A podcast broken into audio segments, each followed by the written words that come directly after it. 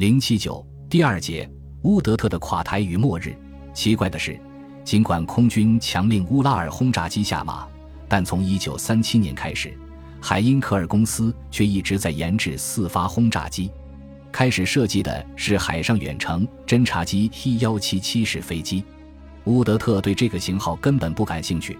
他说：“这种飞机连大量生产的可能性都没有。”如果它做不到像中轻型轰炸机那样进行俯冲的话，那么怎样才能使这种重型飞机具有俯冲性能呢？外形古怪的 T 幺幺九发动机动力通过传动轴输送到机头螺旋桨，而两者之间是透明的驾驶舱。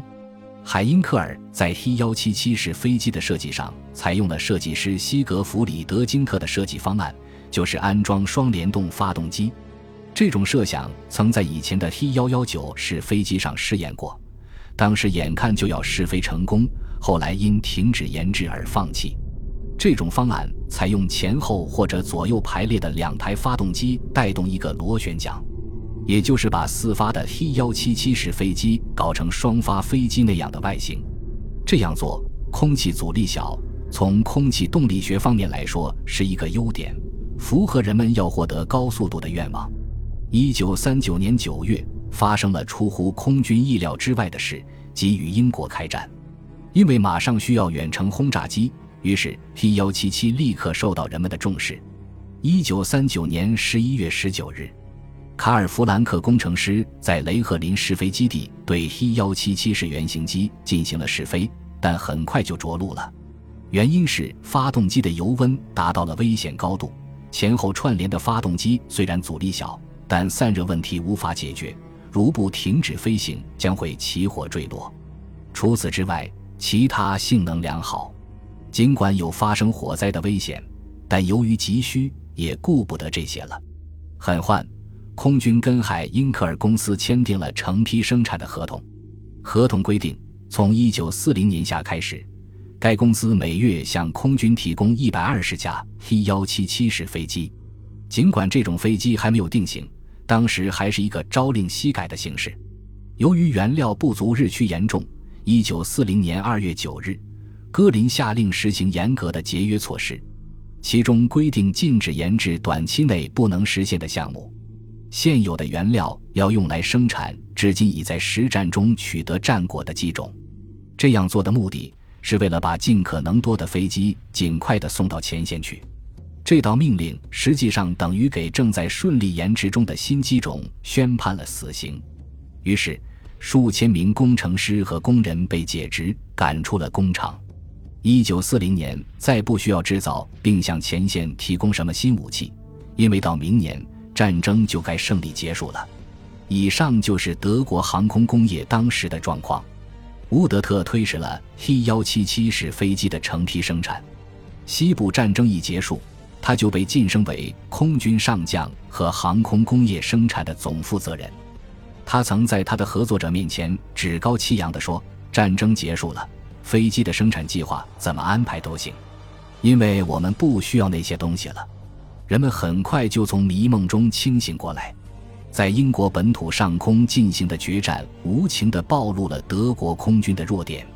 尽管重新下令生产 T-177 式飞机。但仍然节节失利。T-177 式飞机不仅在试飞中存在原因不明的震动，而且还发生过飞掉机翼的事故。双联动发动机尽管采用的是完全可靠的戴姆勒本茨 DB601 型发动机，仍解决不了什么问题，因为安装双联动发动机的机舱空间本来就非常狭小，而起落架的液压装置还必须硬挤在里边。液压装置漏出的液压油一接触到灼热的排气管就燃烧起来。T-177 式飞机真不愧为空中打火机，它曾多次发生过起火坠落的事故。T-177 四发轰炸机尺寸、重量、性能：翼展三十一点四四米，机长二十二米，机高六点四米，空重一万六千八百千克，起飞重量三万一千千克，最大速度四七二 kmph。实用升限七千零八十米，初始爬升率二六零 mi。如果四个发动机分开排列，或许不会出现这种事故。但空军总参谋部和技术局却顽固地坚持要这种飞机能进行俯冲轰炸，要叫三十一吨重的重型轰炸机实施俯冲，只能利用这种双联动发动机，叫四发轰炸机俯冲，这简直是胡闹。一九四二年九月十三日，戈林在工业家们面前这样说。然而，他这话说的太晚了，晚了整整两年。现在他为没有远程轰炸机大发雷霆。他说：“诸位，我一想起这件事，真想大哭一场。他竟如此健忘，难道五年前不正是他亲自下令对乌拉尔轰炸机宣判死刑的吗？不仅 T 幺七七式飞机有那么多毛病，就连在这以前投产的驱逐机 Mi 幺幺零和俯冲轰炸机朱八七的后继机 Mi 二幺零也都没能摆脱它的先天不足。”座机转弯时，它经常发生严重抖动，就连一些久负盛名的公司的老牌飞行员也因此出过事故。这样的飞机怎么能拿到前线去呢？然而，由于前线需要，尽管试飞结果不佳，Mi 二幺零式飞机还是投入了成批生产。一九四一年春季以来，恩斯特·乌德特像魂不附体似的活着，这个对本职工作无所用心。但整天忙忙碌碌的生产总负责人，现在却成了一切失败的替罪羊，错事都被说成是他干的，这使乌德特难以忍受。乌德特和他的朋友梅塞施米特发生的一系列纠纷，对他来说也是一个很大的打击。一九四一年七月二十五日，乌德特给梅塞施米特写了一封信，信中说：“由于这种不必要的争吵和难以容忍的时间上的浪费。”我不得不对你的新式飞机进行严格的试飞，但是他没有把这封信寄出去，因为他没有那种勇气。这时的乌德特已经是病魔缠身，他不断卡血，头痛的厉害，医治也不见效。对苏战争也是使他甚感苦恼的一个问题。当时他已预感到前线不久将出现飞机短缺的现象。一九四一年六月二十日。戈林授予米尔西元帅全权，要他用一切手段立即把负责空军装备的各部门的生产提高四倍。也就是说，米尔西不得不侵犯乌德特的势力范围了。表面上还像原来那样，乌德特直属戈林领导，但这样一来，彼此很难搞好关系。八月九日，乌德特带着新的计划方案飞往东普鲁土的戈林那里，这是开战以来的第十六次。米尔西闻讯大怒，他用拳头敲打着桌子，给东普鲁士挂电话，要乌德特立即回来。乌德特向戈林哭诉米尔西对他如何不好，戈林当即给米尔西拍去一封措辞严厉的电报，同时又劝说乌德特长期休假。八月二十五日，受到严重打击的乌德特到了比勒赫尔的温泉疗养地。两天后，他收到一封戈林发来的表示信任的电报。其实，这封电报并不是戈林拍的，而是那些要给乌德特打气的好心朋友们以戈林的名义私自拍发的。乌德特和戈林两人都不知道。九月三日，米尔西开始果断地干预乌德特的工作，他用代工的罪名谴责技术人员。九月九日，罢免了计划部长切尔西西。九月二十六日，乌德特回到技术局。但没能阻止罢免曾为他做过多年顾问的普洛赫少将。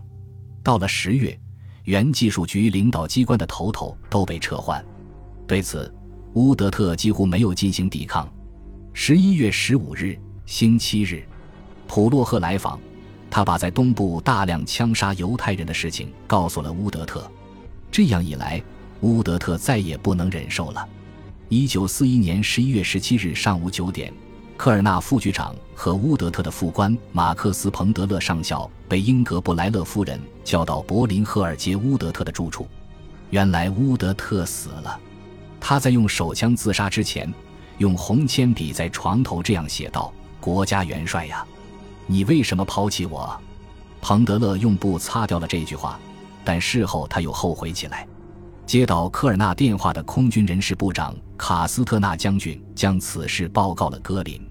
我们必须说他是死于飞行事故，国家元帅简要地说。于是讣告发表了。恩斯特·乌德特高级上将在新式飞机的试飞中身负重伤，经抢救无效，以身殉职。戈林通过对死者进行秘密的军事审判，证实了他自杀的事情。四名高级审判官奉命对乌德特自杀的原因进行了调查，在技术局内用几个月的时间反复进行了调查，最后于1942年秋在上萨尔斯堡召开了报告会。四名高级审判官共同要求不公开此事，因为那样将会使德国的一系列失败暴露于众。好吧，空军总司令戈林说：“乌德特给自己做了判决，不要责难他了。事情到此为止吧。”说着，还挤出了几滴伪善的眼泪。经验与教训：一一九四一年夏秋两季，三分之二的德国空军在俄国上空作战，其后。又再次在地中海和英法海峡与英国作战。德军在东部战场虽然取得很大战果，但消耗太大，补给供应不上，致使战斗航空团和轰炸航空团的战斗力显著下降，没能在泥泞期开始前和1941至1942年的严寒季节到来之前完成用闪击战消灭苏联这一军事目标。二，德国在辽阔的东部开辟了战场。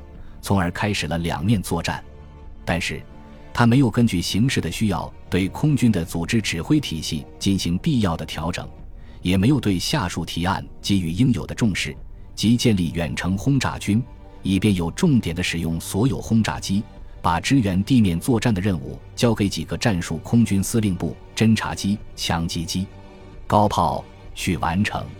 三，因此。德国空军在对苏战争中大体被作为陆军的辅助兵器而用于支援地面作战，战略轰炸只不过是走走过场而已。因为当时既没有高性能的远程轰炸机，也没有把中型轰炸机部队集中用于突击诸如敌人的坦克和飞机工厂等重要战略目标，只是分散用于支援地面战斗。四结果，苏联的飞机生产不仅没有下降。反而获得了飞跃的发展，在战场上，不论怎样大批被击落，也未能打垮红色空军，因为总有新式飞机源源不断地送到前线。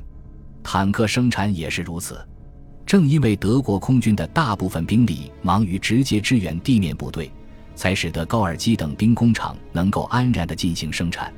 五，由于东西两面作战，空军的负担非常大。一九四一年十一月，乌德特之死是德国航空工业研制与生产的危机带来的后果。这表明，当时自信胜利在握的德国空军首脑机关对形势的估计是错误的，忽视新式飞机的研制，一味追求老式飞机的产量，这是一大失败。特别在西部战线，德国的飞机及其装备很快就不是敌人的对手了。本集播放完毕。感谢您的收听，喜欢请订阅加关注，主页有更多精彩内容。